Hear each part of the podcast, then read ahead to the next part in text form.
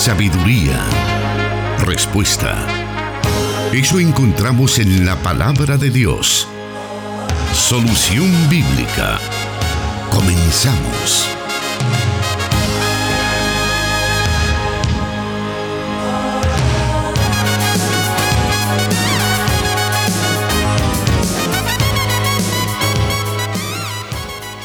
Muy buenas tardes, estamos listos para presentarle Solución Bíblica esta tarde de martes 31 de marzo de 2020. Estamos agradecidos con Dios porque nos da la oportunidad de llegar a usted a través de los diferentes medios de Corporación Cristiana de Radio y Televisión, así como también a través de Cielo FM en el occidente de Guatemala transmitiendo en vivo Solución Bíblica. Saludamos a todos nuestros hermanos y saludamos también al pastor Jonathan Medrano que ya se encuentra con nosotros. Bienvenido, pastor.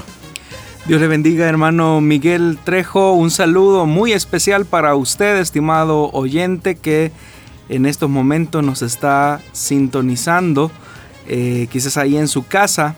En el caso de la, de la República de El Salvador, estamos guardando un periodo de cuarentena eh, obligatoria, casi en la mayor parte de la de la totalidad de la población de nuestro territorio. Así es que un saludo si ya nos está escuchando ahí en su casa, quizás haciendo los quehaceres del hogar o teniendo quizás eh, algún tiempo de convivencia con su familia. Saludos desde los estudios de Plenitud Radio en el occidente del país. Y bueno, reiterando también a nuestra audiencia que tome todas las medidas de protección. Ya pues son varios los casos de este COVID-19 que hay en el, en el país, pastor, y por lo visto pues esto seguirá aumentando. Es una tendencia casi normal, entre comillas, eh, la que se va a llevar. Creo que estas dos semanas van a ser determinantes para, en caso para nuestro país. Pero la idea es que nosotros sigamos las instrucciones y las disposiciones del gobierno central para que podamos reducir lo que, lo que sea posible, ¿verdad? Em, esa curva de crecimiento, que lo logremos aplanar, como dicen algunos. Pero eso solo se logra a través de las medidas que se han recomendado y una de ellas es, eh, bueno, tener las medidas preventivas, eh, lavarnos bien las manos, evitar eh, tener contacto con nuestras manos en nuestros ojos, en nuestra boca, en nuestra nariz, eh, y también puedes evitar salir. Si no es necesario, debemos de evitar las concentraciones eh, de personas hoy por hoy. Y eso pues nos tiene que llevar a ser sabios en acatar dichas disposiciones. Y también, pastor, siempre es importante llevar un mensaje de calma para nuestros oyentes. Como todo hermano en la vida tiene un principio y tiene un fin. Definitivamente que esta condición de salud que hoy enfrentamos como país y como humanidad, por qué no decirlo, tendrá un fin y ese fin se aproxima. Sin embargo, las secuelas que van a quedar después de que se haya logrado cierta estabilización, pues eh, nos va a replantear nuevos retos, nuevos desafíos que esos sí van a ser un poco más duraderos, pero nosotros tenemos la confianza en el Señor que esto ha de ayudar a nuestro provecho. Hay muchas cosas, hay muchas lecciones que debemos de atender en estos momentos cruciales. Así que, estimado hermano, hermana, saquemos las lecciones importantes de este proceso que estamos llevando. Bueno, queremos invitarle para que en este momento usted pueda sintonizarnos y también buscarnos en la fanpage de Plenitud Radio, así también de Solución Bíblica y Misión Cristiana Elim en Santa Ana, para que pueda disfrutar de las respuestas bíblicas a través de este programa que para eso ha sido diseñado. Puede compartir también esta transmisión en su muro de Facebook para que otras personas también puedan conocer más de la palabra de nuestro Dios. Vamos a hacer en estos momentos una breve pausa y vamos a iniciar con las preguntas de este día.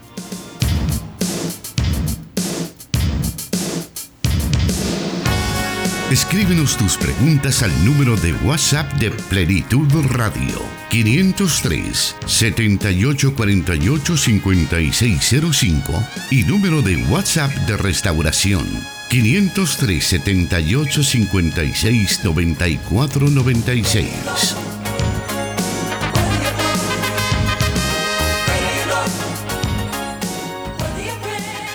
Estamos listos para iniciar con la primera pregunta de esta tarde que dice de la siguiente manera.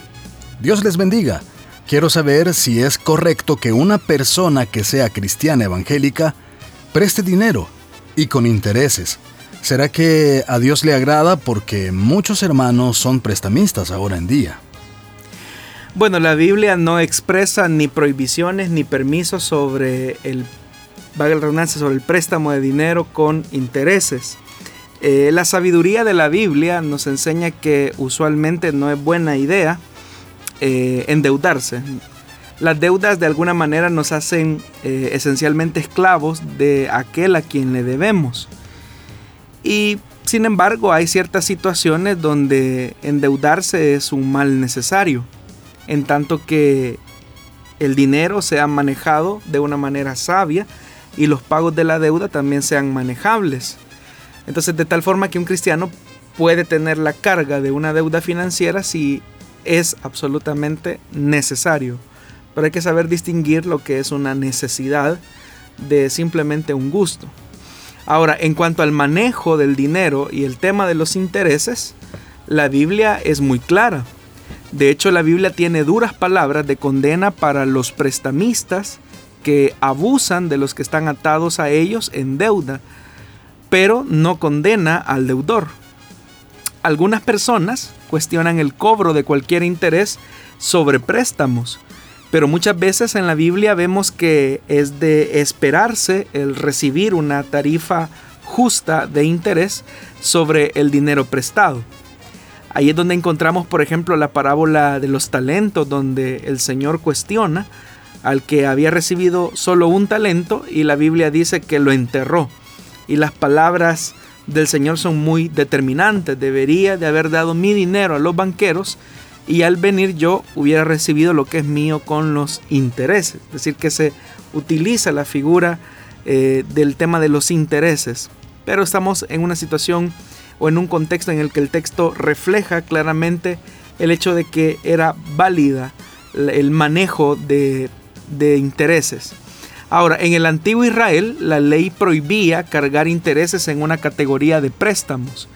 Aquellos que se hacían especialmente a las clases más empobrecidas eh, debían de tenerse ciertas consideraciones y eso lo encontramos en el libro de Levítico en el capítulo 25 versículo del 35 al 38 y el texto dice de la siguiente manera si alguno de tus compatriotas se empobrece y no tiene cómo sostenerse, ayúdale como lo harías con el extranjero o, con el residente transitorio.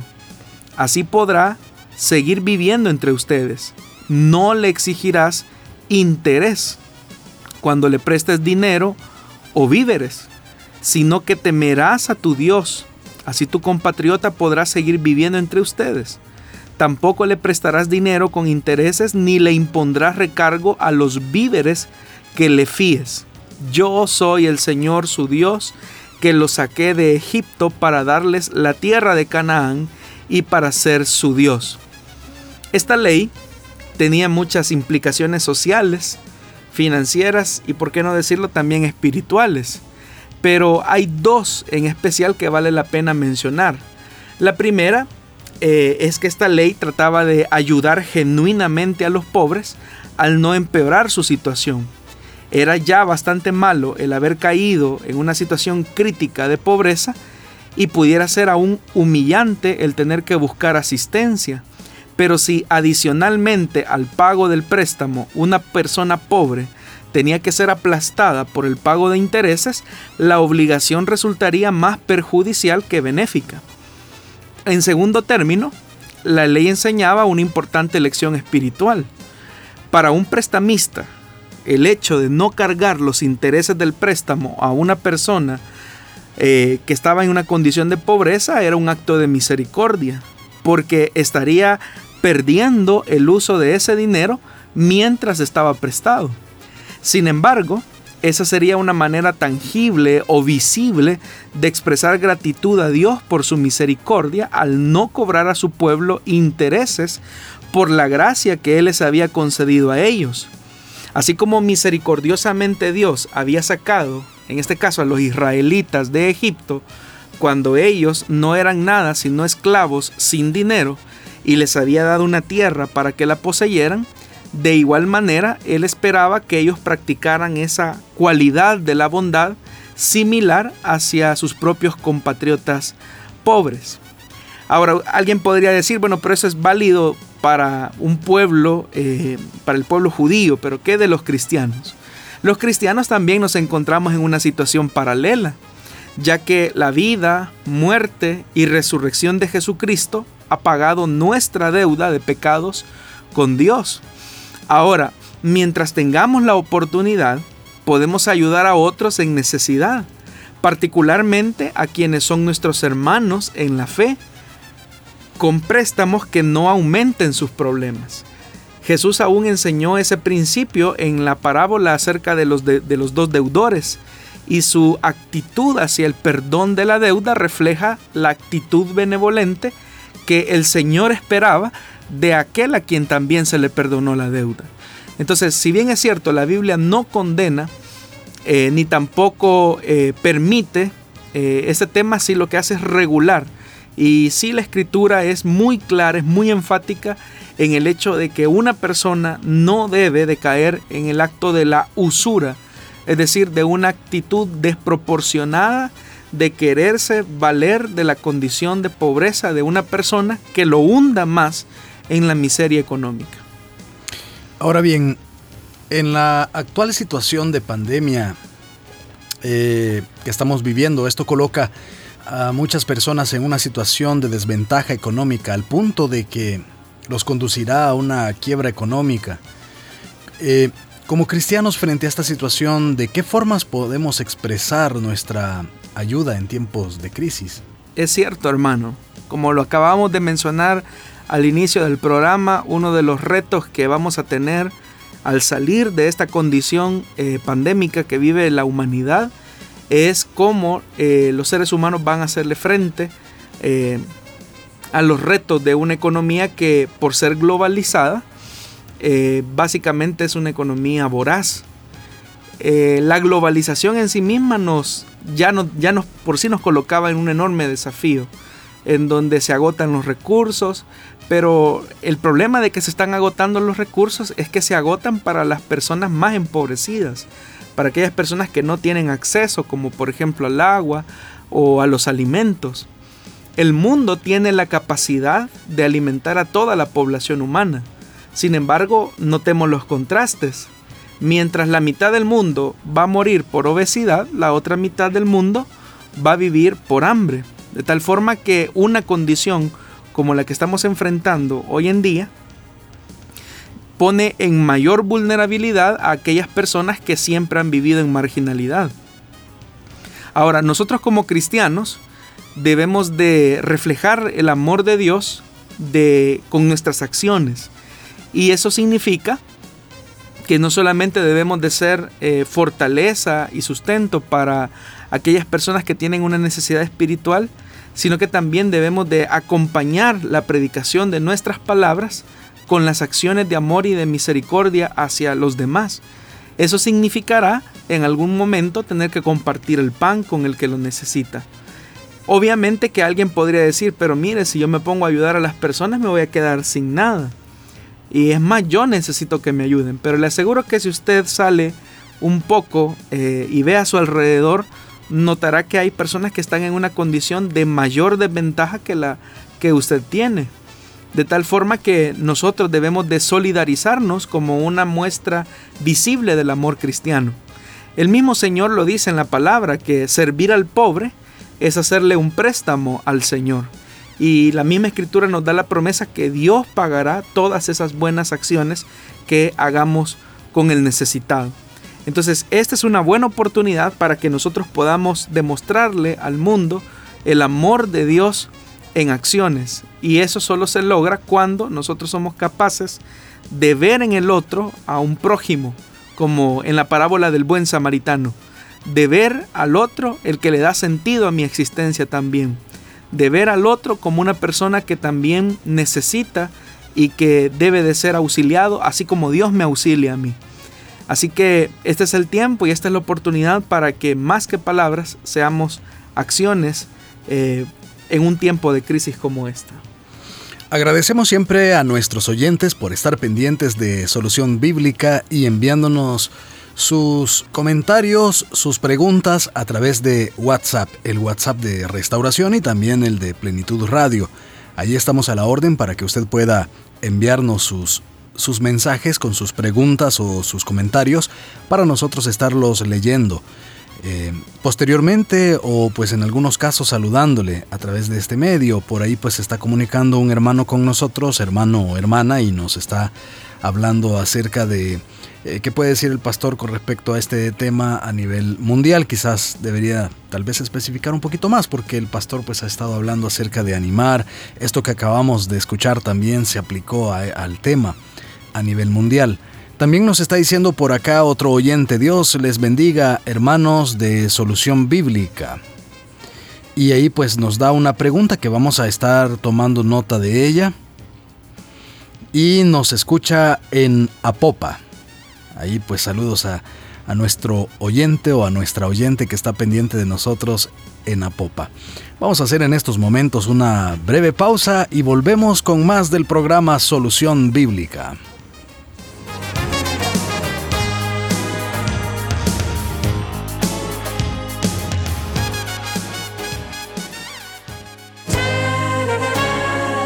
Dios da la sabiduría y el conocimiento. Solución bíblica.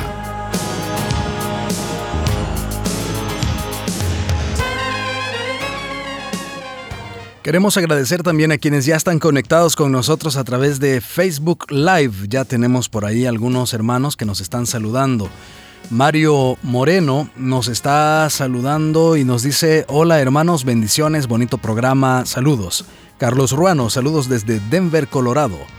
Carlos Ruano, Dios les bendiga, nos dice nuestro hermano. Mario Moreno, los escucho de Santa Ana Norte. Saludos, hermanos. Mauricio Alfaro nos dice saludos, hermanos de Solución Bíblica. Grandes palabras de esperanza, todo tiene inicio y todo tiene su fin. Y a sacar la lección. Cristian José nos dice, Bella Miguate desde acá en la capital, desde San Jacinto. Cristian José nos dice esto. Muchísimas bendiciones, gracias por estar ahí pendiente. Cristi As nos dice, Dios les bendiga hermanos, saludos desde Cojutepeque. Veamos. Gloria Elizabeth Aguat Fernández nos dice, excelentes análisis los del pastor Jonathan Medrano. No me pierdo los programas desde que empezaron.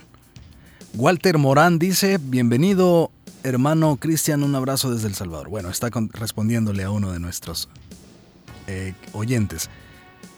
Eh, otro de los usuarios de Facebook dice por acá, Levítico, que hermano no logré escuchar el capítulo. Gracias de la respuesta que usted acaba de dar. Capítulo 25. El capítulo 25. Sí. Eh, Walter Morán nos dice, Dios les bendiga. Bueno, gracias ahí por estarse reportando. Puede seguir escribiendo en esa plataforma Facebook Live. Estamos transmitiendo en estos momentos y estamos ahí listos para que podamos estar eh, comunicándonos por ese medio, tomando nota de sus preguntas y esperamos que este programa esté siendo de mucha bendición para su vida. También del WhatsApp de restauración nos están escribiendo una pregunta Así que con gusto vamos a estar tomando nota de ella. Vamos a irnos a la segunda pregunta de esta tarde y nos dice de la siguiente manera. Yo quería preguntar, ¿por qué muchos condenan a Saúl cuando Dios solo lo desechó del reinado en ese momento? Nos dice nuestro oyente. Bueno, cuando leemos la escritura tenemos que tomar todos los cuidados necesarios de atención de los diferentes sucesos que en ella eh, se relatan alrededor de una persona. Es verdad que Saúl fue desechado del trono de Israel, pero debemos de entender que ese fue el resultado final de toda una vida eh, en decadencia y en espiral ascendente, diría yo, descendente, perdón, eh, alejado de Dios. En su ocaso como monarca de Israel, Saúl fue desobediente a la voluntad de Dios y ante la reprensión de Samuel en las distintas ocasiones en las que se nos relata en la escritura, no encontramos en Saúl una actitud de arrepentimiento, sino que siempre estamos encontrando a un Saúl que se está autojustificando, que está culpando al pueblo por su impaciencia, eh, de tal forma que Saúl siempre quiere salir, como decimos popularmente, en caballo blanco, y él nunca reconoce su condición de desobediencia o su locura, como también el mismo eh, Samuel le dice que ha actuado tontamente, ¿verdad? Como una persona loca, eh, obstinada.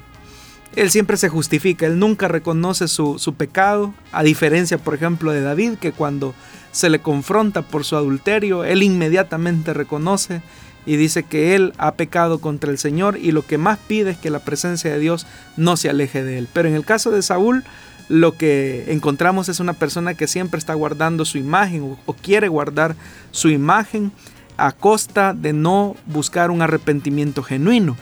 Pero también la obstinación del corazón de Saúl permitió que eh, eso, su desobediencia, absorbiera eh, odio y no solamente odio, enojo, rencor, amargura, sino que también todos estos elementos conjugados eh, permitieron como un caldo de cultivo de una abierta oposición a Dios.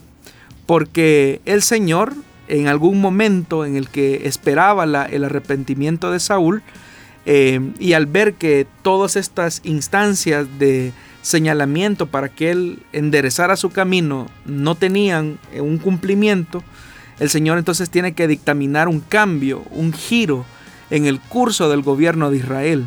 Y lo que Saúl eh, siempre buscó al darse cuenta que ya el Señor lo había desechado no fue ceder, sino que él, él mismo quiso destruir ese plan de Dios buscando asesinar al nuevo ungido del Señor, que en este caso era David. Es decir, que ahora de desobediente se convierte en opositor de Dios, porque ya Dios había desechado a Saúl, no solamente del trono, sino que también ya el Señor había, eh, elegido al nuevo sucesor, pero al Saúl ver la disposición de Dios, es lo que hace, hace es convertirse en un adversario de los propósitos de Dios, al punto que él quiere llegar a asesinar al nuevo ungido del Señor, como ya lo señalamos, que en este caso era David.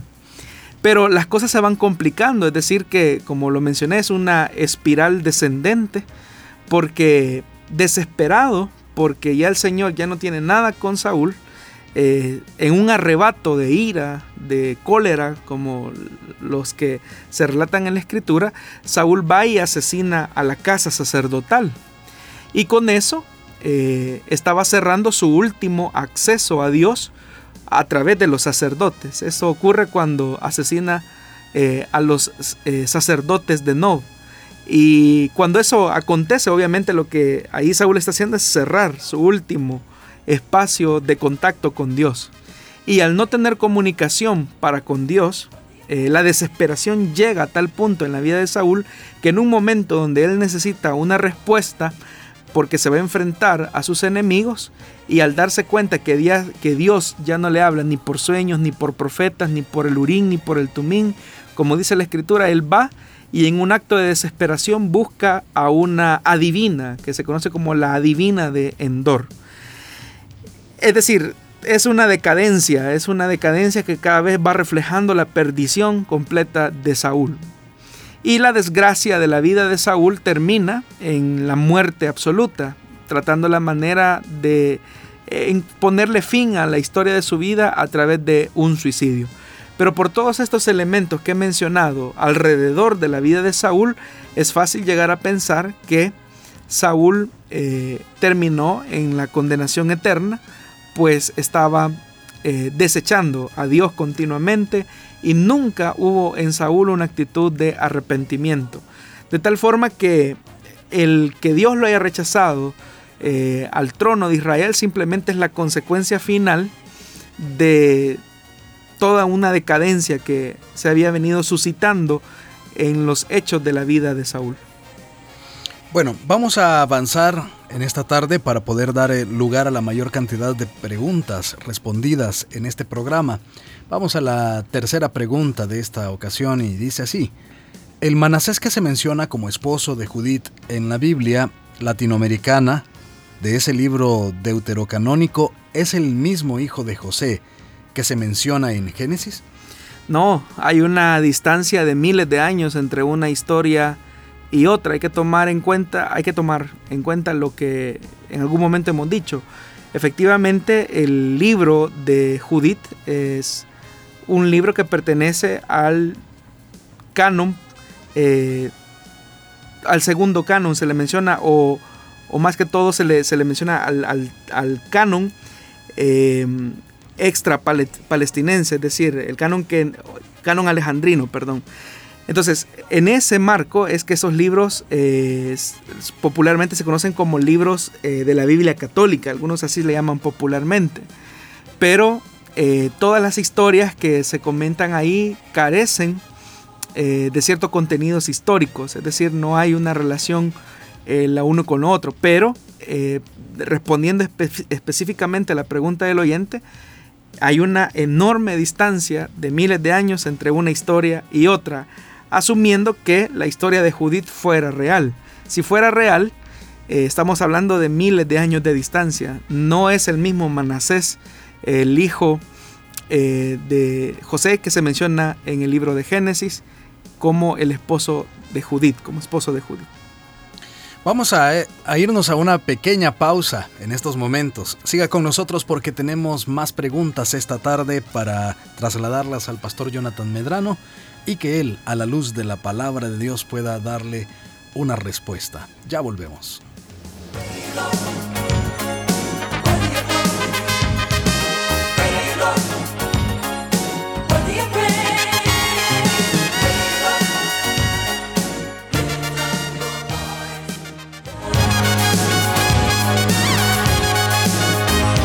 respuesta a sus preguntas aquí, en Solución Bíblica.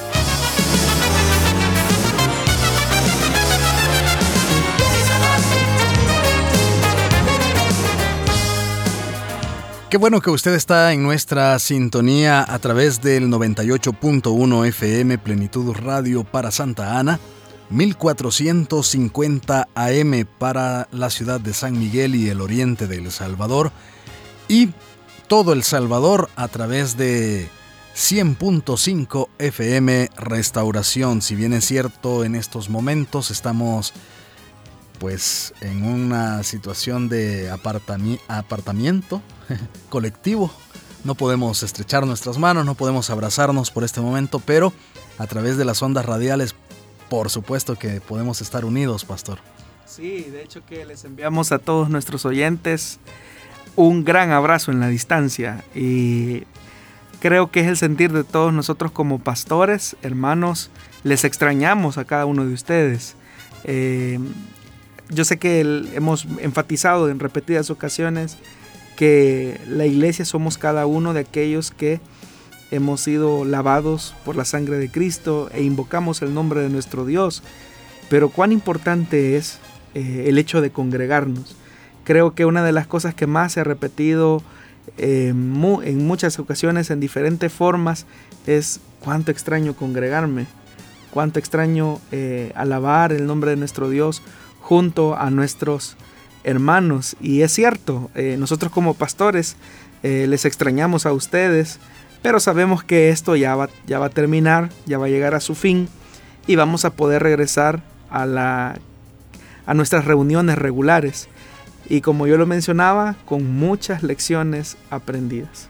¿Han sido otras maneras en las que ustedes como pastores han tenido que estar cuidando de las ovejas? Porque eso pues no ha terminado, no es que los pastores se hayan dado un relax estos días para poder retirarse un poco, sino que al contrario, quizás es cuando más han tenido que tomar esa labor y esa palabra o ese eh, ministerio de parte de Dios de ser pastores. Sí, es un eh, hemos tenido ciertas limitaciones obviamente, pero en la medida de lo posible eh, siempre seguimos ejerciendo nuestra práctica pastoral, desde cosas tan sencillas como llamar por teléfono a hermanos que están en centros de contención, por ejemplo, es algo que a mí me tocaba hacer, por lo menos con dos hermanos, si nos están escuchando, ahí en esos centros de contención. Saludos hermanos, siempre le llevamos en nuestras oraciones.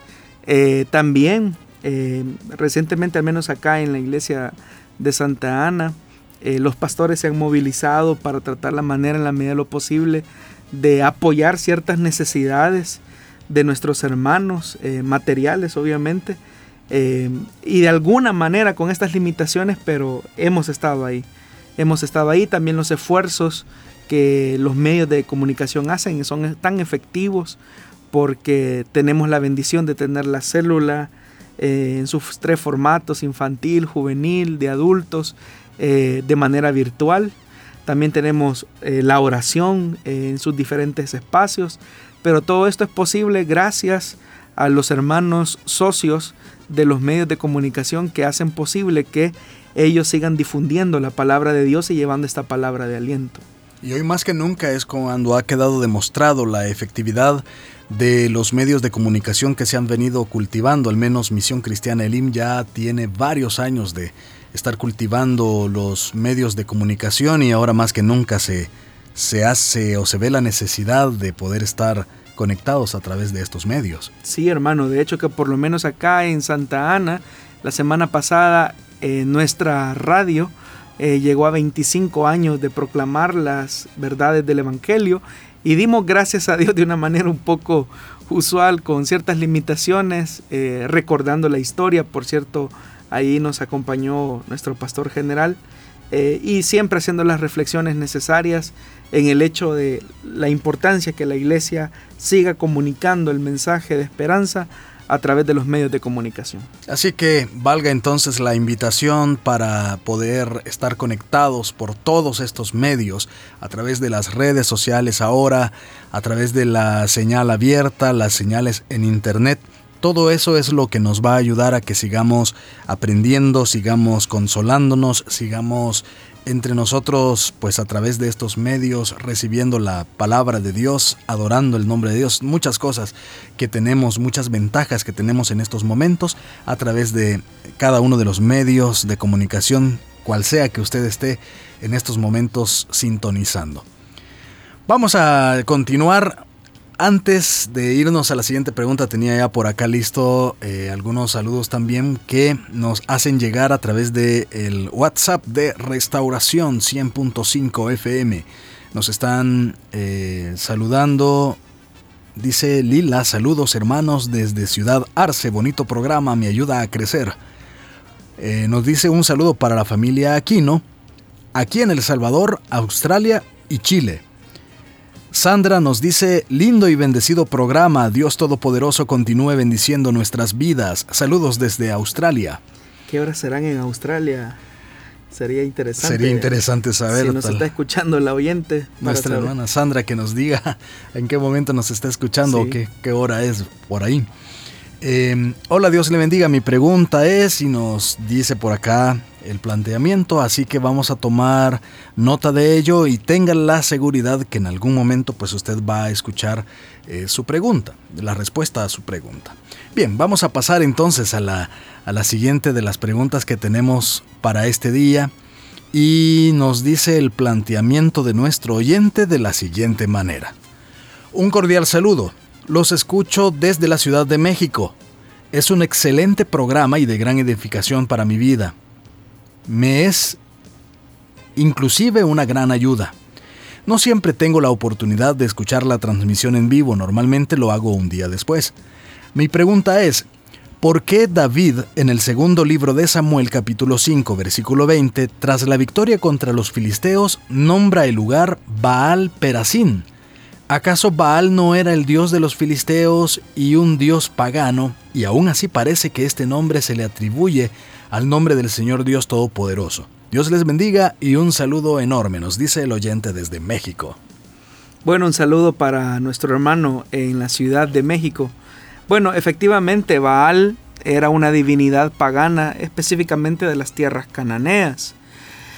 Baal Perasim, como efectivamente David le coloca luego de la victoria frente a los filisteos, lo que significa es el Señor quebranta. Entonces habría que preguntarnos qué fue lo que quebrantó el Señor. Quebrantó a Baal, que era el dios cananeo. Entonces una mejor forma de traducirlo es el Señor quebranta. Entonces, repito, lo que Dios quebrantó fue a Baal, de tal forma que por eso es que se coloca Baal Perasim. Muy bien, vamos a avanzar a la siguiente pregunta, la número 5 de este día, y nos dice, ¿qué es la literatura apocalíptica? ¿Y cuál es la diferencia con el libro de Apocalipsis que encontramos en la escritura? Bueno, como el nombre lo indica, literatura apocalíptica es aquella literatura judía en la que es prominente el carácter revelatorio frente a ciertas circunstancias existenciales que demandan algún tipo de respuesta. La palabra apocalipsis viene del griego apocalyptein, que lo que significa es quitar el velo. Literalmente puede traducirse como eh, por revelación. Y en ese sentido tendríamos que preguntarnos a qué tipo de revelación es a la que se está haciendo alusión en el libro de Apocalipsis, para que tengamos en, perspectiva eh, lo que, cómo se va hermanando la literatura apocalíptica y cuál es el centro en el libro de Apocalipsis, es que entendamos cuál era la cosmovisión de ver la historia y el progreso de la misma en la cultura griega y en la cultura bíblica.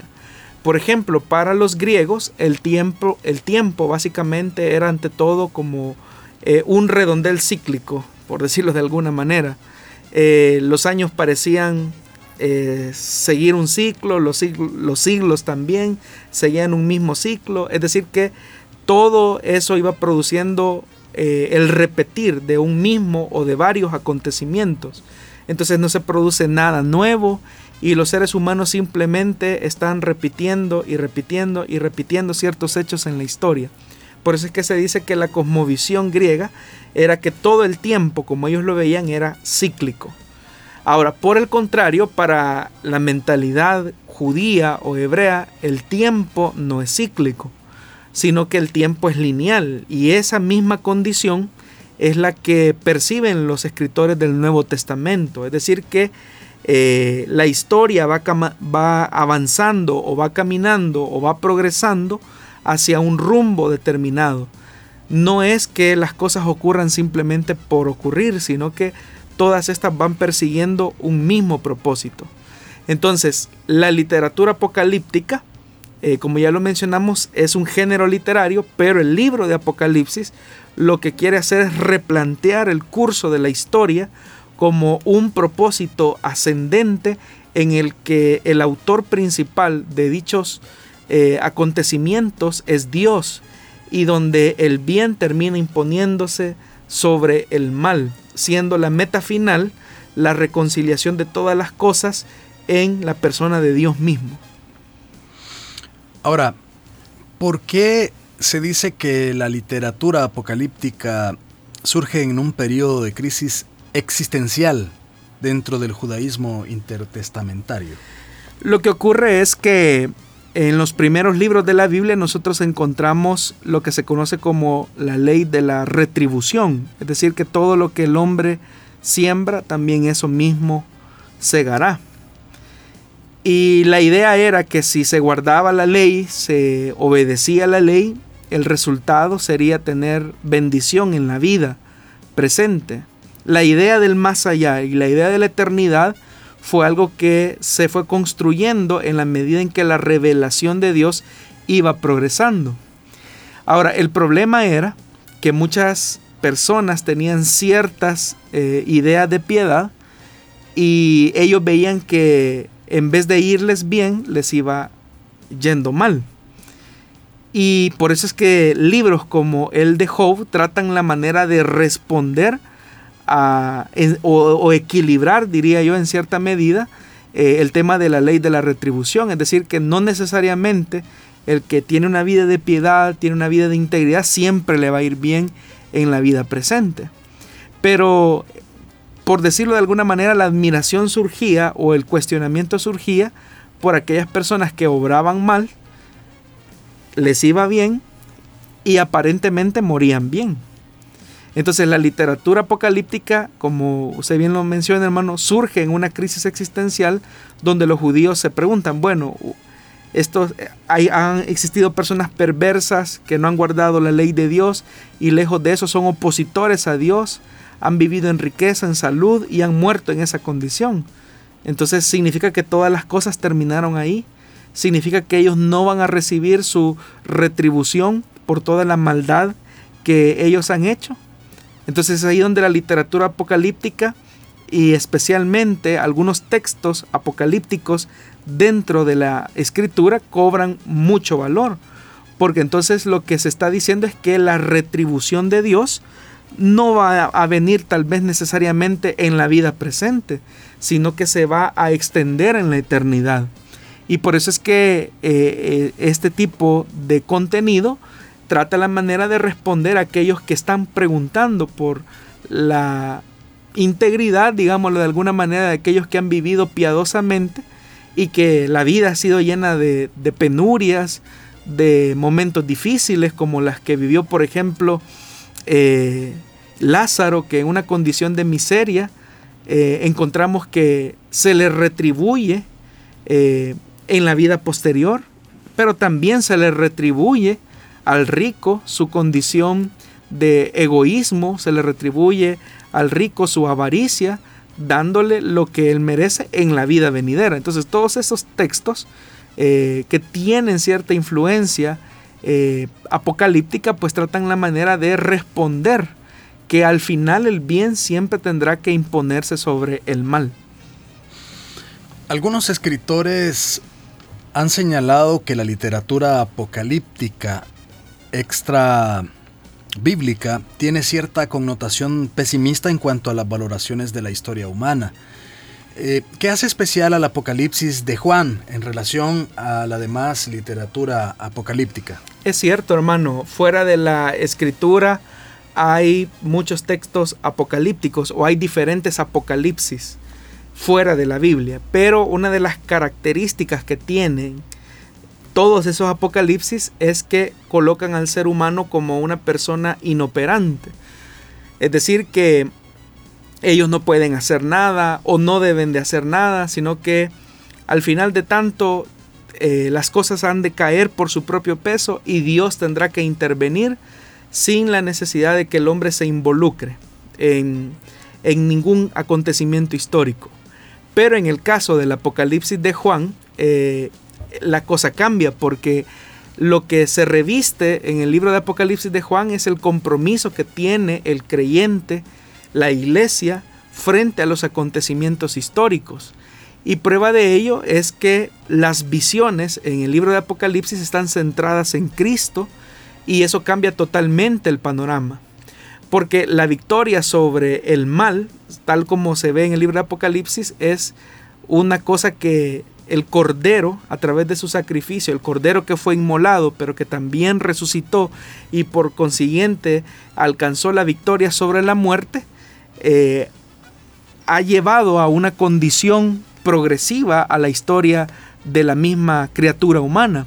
Entonces, siendo que Jesús ha derrotado a los poderes de la muerte, eh, ya ha llegado el día de la victoria y lo único que queda ahora por hacer es ocupar eh, el terreno conquistado. Es decir, que es una, en el libro de Apocalipsis eh, de Juan que encontramos en la escritura, lo que encontramos es un, un texto cargado de esperanza, un texto cargado también de una invitación al creyente a sumarse a esa historia de esperanza.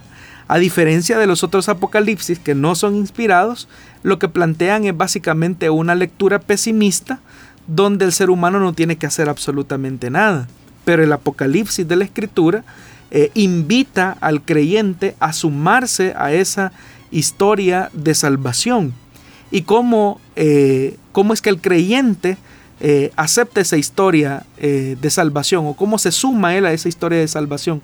Bueno, en su oposición al sistema de la bestia, en su oposición al sistema de la gran ramera, eh, donde muestra eh, a cabalidad y a conciencia su compromiso ético y cristiano por los valores de la vida, por los valores de Dios, en férrea oposición a los valores de la muerte, la injusticia y la desigualdad. Entonces, siendo que Jesús ya derrotó a los poderes de la muerte y ha llegado el día de la victoria, como se señala en el libro de Apocalipsis, los mártires que deciden abrazar eh, la nueva historia por Jesús, el nuevo tiempo conseguido por Jesús, eh, su martirio se une a su muerte.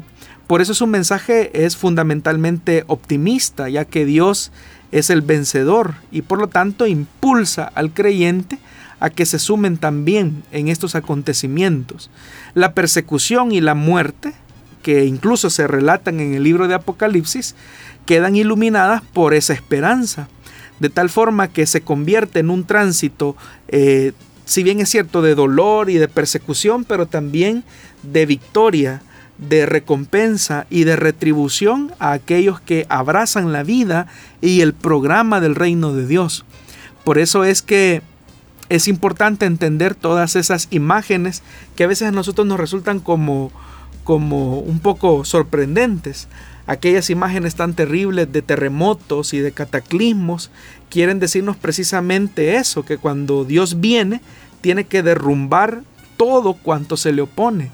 Y eso obviamente duele, pero eso habla de la victoria de un reino que se impone al reino de la muerte y en el que continuamente el Señor invita a todos aquellos que eh, se han amparado en su sacrificio y en su victoria en la cruz del Calvario sobre la muerte del, del antirreino.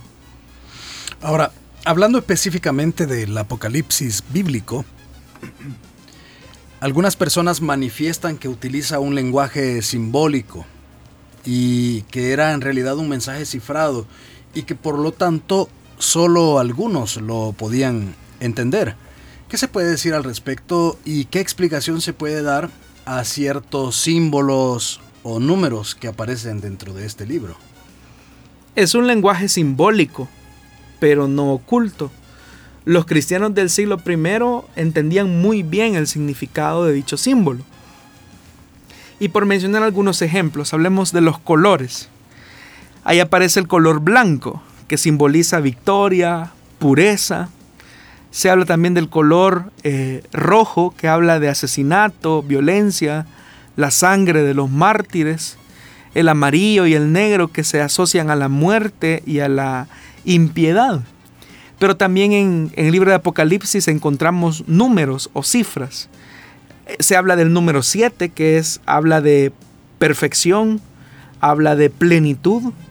También encontramos el número 6, que sería 7 menos 1, que sería la imperfección, la humanidad, el pecado, la desobediencia, la rebelión. Eh, encontramos el 3 y medio, que sería la mitad de 7 que habla de imperfección, que habla de sufrimiento, que habla de tiempo de prueba y de persecución. Tres y medio, de hecho que puede aparecer de varias formas, pero su valor simbólico es siempre el mismo. Cuando se habla, por ejemplo, de un tiempo, dos tiempos y un medio tiempo, o de tres años y medio, que son la misma duración que tres días y medio o 42 meses o 1260 días o el número 12 que también aparece ahí, que habla acerca del antiguo y del nuevo Israel. Cuando se habla de cuatro, normalmente se habla del mundo creado por el tema de los cuatro horizontes. El número mil, que expresa de manera simbólica una gran cantidad. Y las cifras también pueden multiplicarse, porque por ejemplo 144 mil es el equivalente a 12 por 12 por mil. Es decir, y eso habla de plenitud, eso habla de inmensidad. Las imágenes tradicionales que también ahí aparecen, como el cuerno que simboliza poder, eh, los cabellos blancos que hablan de eternidad, no de vejez, la vestidura larga que habla de dignidad sacerdotal con mucha frecuencia, o el cinturón de oro que lo que también simboliza es poder eh, real. Entonces todos estos símbolos y muchos otros se encuentran claramente en el libro de Apocalipsis, pero que los cristianos del primer eh, siglo entendían perfectamente. Muy bien, gracias por esa respuesta. Queremos también motivarle a que usted pueda estar escuchando este programa posteriormente a través de las plataformas Spotify y SoundCloud. Ahí usted puede repetir estas, estas respuestas si le han parecido interesantes, si usted desea tomar algún dato que pues en este momento usted no lo pudo escribir o anotar. Puede ir a esas plataformas a partir de mañana y ahí encontrará este programa y todos los demás programas. Recuerden Spotify o en SoundCloud. Solo tiene que eh, pues buscarnos como solución bíblica y ahí le aparecerán todos los programas hasta la fecha y este que estamos eh, transmitiendo en vivo en estos momentos aparecerá a partir de mañana ya listo para que usted lo pueda escuchar. Vamos a hacer una breve pausa y volvemos, todavía tenemos tiempo para algunas preguntas más.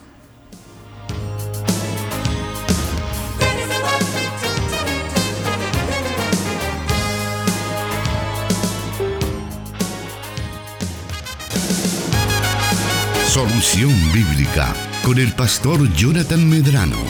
Desde Plenitud Radio 98.1 FM en Santa Ana, enlazada con Restauración 100.5 FM.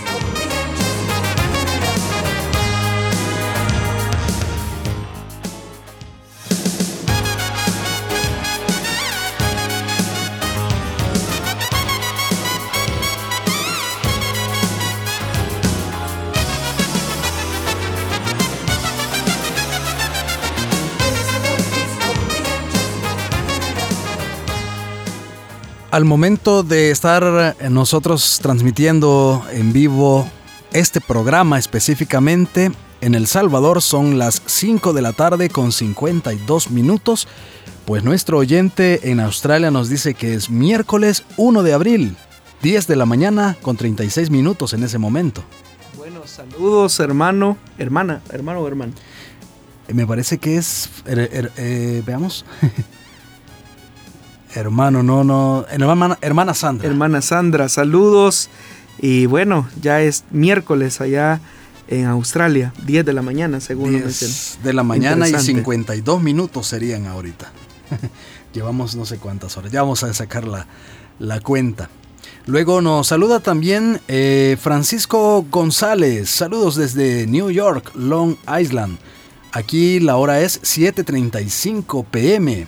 Hermanos, bonito programa, Dios los bendiga, sigan adelante.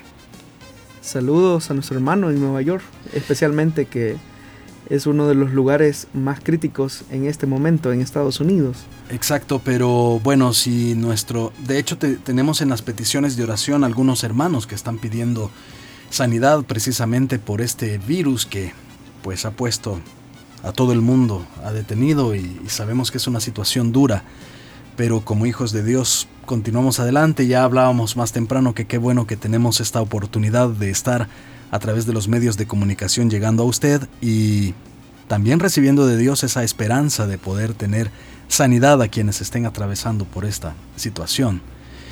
Em, bueno, pastor, eh, también acá en El Salvador tenemos una noticia ya lamentable. Sí, de hecho que estábamos enviando, eh, bueno, recibiendo alguna información y es que el presidente de la República hace 34 minutos confirmaba la primera muerte por COVID-19 en El Salvador. Y según lo que él pues menciona, eh, la paciente, significa que era mujer, era mayor de 60 años y eh, procedía de Estados Unidos. El día de ayer fue catalogada como em, como un estado crítico y estuvo en cuarentena casi todo el tiempo. Entonces sería la primera muerte que se registra por este virus que hoy está em, poniendo literalmente de rodillas a todo el mundo, pero también nosotros tenemos una enorme esperanza en nuestro Dios y es que eh, la escritura nos señala que el Señor llevó todas, todas nuestras enfermedades en la cruz del Calvario. Así que de esta y de otras enfermedades y de aún, y de, aún de enfermedades que no sabemos, ya el Señor las pagó en la cruz del Calvario, las llevó y en eso tenemos que descansar. Por supuesto y bueno, es dolorosa, es una dolorosa noticia eh, para nuestro país y rogamos a Dios para que pueda consolar las vidas de los familiares de esta persona. Bueno, seguimos por acá recibiendo más eh, saludos eh, de nuestros oyentes a través de la eh, transmisión en Facebook Live. Joseph Guti nos dice sintonía desde Nueva Concepción Chalatenango. saludos desde Asunción Mita, Jutiapa, Guatemala, siempre pendientes de las respuestas bíblicas, nos dice Verónica Barrera. Nos Dice también Marta Alas, bendiciones, amados hermanos. Gracias hermanos por saludarnos, por comentar el Facebook Live, por enviarnos sus comentarios por WhatsApp y gracias también por decirnos dónde nos están escuchando porque nos alegra que por muy lejos, así como nuestra hermana Sandra que nos saluda desde Australia, pues estamos cerca a través de este programa, a través de esta señal. Vamos a irnos y aprovechar estos minutitos que nos quedan para una pregunta más y acá nos dice el oyente, un niño pregunta, ¿por qué a Jesús se le llama de Nazaret si él no era de esa región? Bueno, a este niño que ha hecho esta pregunta, en primer lugar quiero felicitarlo por esa, esa, intuición que tiene, ¿verdad? De, o esa curiosidad. Eso habla de que lee la escritura. Y también pues quizás felicitar a los padres de, de este niño porque seguramente es una costumbre habitual en su familia. Bueno, podemos dar varias razones de por qué eh, a Jesús se le llama Jesús de Nazaret, pero lo primero eh, que debemos de entender es que durante el tiempo en el que Jesús vivió en la tierra, eh, a menudo se hacía referencia a las personas por la ciudad o el pueblo en el que residían. Y dado que Jesús había pasado la mayor parte de su vida en Nazaret, se le conocía naturalmente como Jesús de Nazaret. En términos prácticos, Jesús era un nombre bastante común en la tierra del siglo I. Y por eso agregar de Nazaret eh, a su nombre eh, habría dejado claro cuál Jesús eh, o a quién se refería cuando se hablaba de Jesús de Nazaret. Ahora, teológicamente, el primer uso de Jesús de Nazaret en el Nuevo Testamento conecta a Jesús con el Mesías judíos. Por eso es que en el Evangelio de Juan, en el capítulo 1, versículo 45, revela lo siguiente.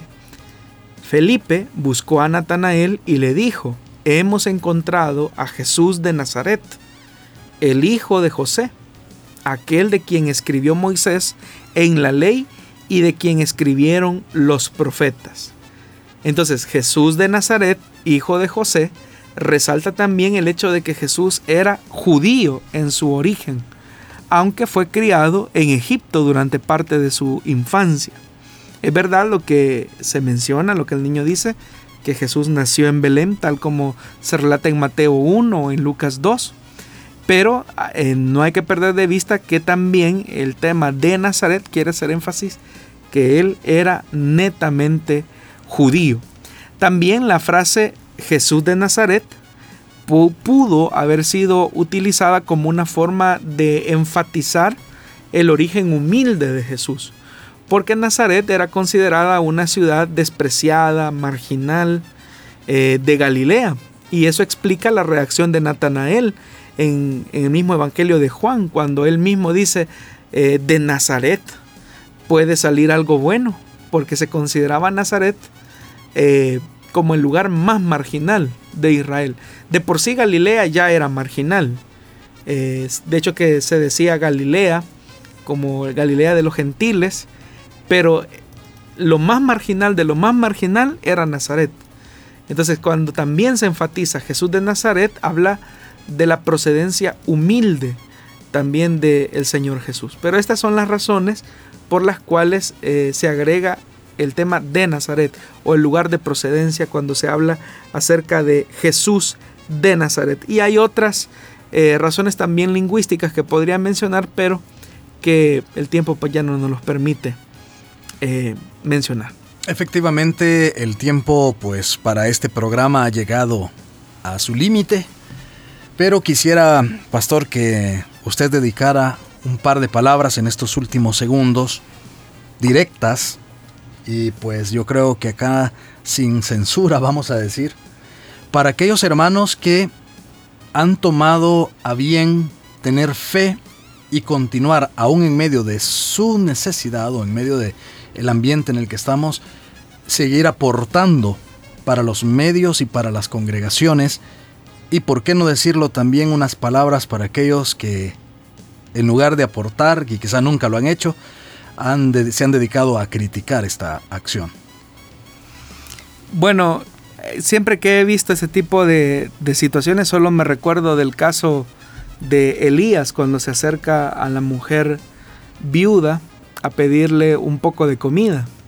Y dice la escritura que la viuda simplemente estaba recogiendo unos leños para hacer una, un pequeño pan, sería, eh, una pequeña torta. Y Elías le dice, dame a mí primero. Entonces, eh, cualquiera hubiera dicho que cruel es Elías que le está pidiendo en estos momentos de, de hambruna, porque era una hambruna real la que se menciona en la escritura. Pero realmente eh, hay una acción de fe en, la actitud de esa viuda, que al darle primero a Elías, eh, está garantizando su provisión durante este periodo de escasez. Lo que usted, estimado socio, hace, hermano, hermana, cuando siembra, no solamente acá en nuestra, en nuestra denominación o en nuestra iglesia, porque necesidades eh, materiales tienen las congregaciones para salir adelante. Eh, y eso se hace a través de las aportaciones. Tristemente, muchas personas han dicho, hoy es el fin de las, de las iglesias porque no van a tener oportunidad de recibir ningún tipo de fondo. La obra de Dios no depende eh, de ningún hombre, depende de Dios mismo. O sea, Dios es el que la sostiene. Y aún en los tiempos de adversidad vamos a seguir viendo cómo la obra de Dios sigue caminando a través del aporte de las viudas, y de los pobres. No se necesitan grandes cantidades. Se necesita la fe de una persona que, así como esa mujer, cree en el Señor. Ahora, mi mensaje entonces va para estos hermanos que han hecho sus grandes esfuerzos. Sé que no dan porque les sobra, sino porque creen a Dios. Hermanos, Dios no se queda con nada, ustedes lo saben, lo hemos comprobado. Agradezco la fidelidad de Dios porque sé que Dios va a seguir obrando eh, eh, un mover eh, sobrenatural, diría yo, eh, en el que habrá gratitud en el corazón de muchos creyentes. Pero también vamos a ver milagros de provisión en estos días, de manera muy puntual en nuestras economías, porque Dios lo ha dicho en su palabra y Él no miente. Así que descansemos en las promesas de Dios y también recordemos que una de las formas en que podemos demostrar nuestro amor cristiano es compartiendo con el que lo necesita también la iglesia lo está haciendo. Es decir, eh, en diferentes momentos y en esta etapa también la iglesia eh, ha participado activamente para auxiliar no solamente a hermanos de la congregación, sino inclusive a personas que no pertenecen a la congregación para salir adelante. Nosotros por lo menos acá en el caso de nuestra, iglesia acá en Santa Ana, nosotros tenemos un ministerio eh, con Compasión Internacional, donde atendemos a más de 400 niños. Muchos de estos niños no son miembros de nuestra iglesia o no son hijos de miembros de nuestra congregación, son niños que eh, no pertenecen directamente a nuestra iglesia. Y nada menos la semana anterior el equipo de, del CDI de nuestra iglesia estuvo eh, apoyando con canastas básicas para estas familias también la iglesia se sumó a este esfuerzo. Eh, la iglesia sigue haciéndolo. Lo único que eh, seguimos aplicando el principio de Jesús, que lo que haga nuestra mano derecha no lo tiene que saber nuestra mano izquierda. Pero lo menciono por aquellos que también son críticos del Evangelio, que dicen, ¿y la iglesia qué está haciendo? La iglesia está haciendo mucho y más que aquellos que critican y que seguramente nunca han hecho nada. Así es que este es el tiempo de los milagros, hermanos. Vamos a ver un tiempo de visitación de nuestro Dios en los próximos días. Esto va a acabar, pero el poder de Dios no va a acabar. Vamos a ver un tiempo sobrenatural donde Dios se va a mover de manera eh, que nos va a dejar eh, a nosotros asombrados de su poder. Así que vienen los mejores tiempos, hermanos. Aun cuando el panorama parezca gris, los mejores tiempos para la iglesia, para nuestro país, para su familia, están por venir. Así que aferrados no en nuestros méritos, sino en la confianza que tenemos en nuestro Dios, descansemos entonces en que Él tiene cuidado de nosotros. Muchas gracias, pastor. Y muchas gracias a usted que nos ha escuchado o nos ha visto a través de Facebook Live. Si Dios nos lo permite, estaremos con usted en vivo a las 5 de la tarde hora del Salvador el próximo martes. Que Dios le bendiga.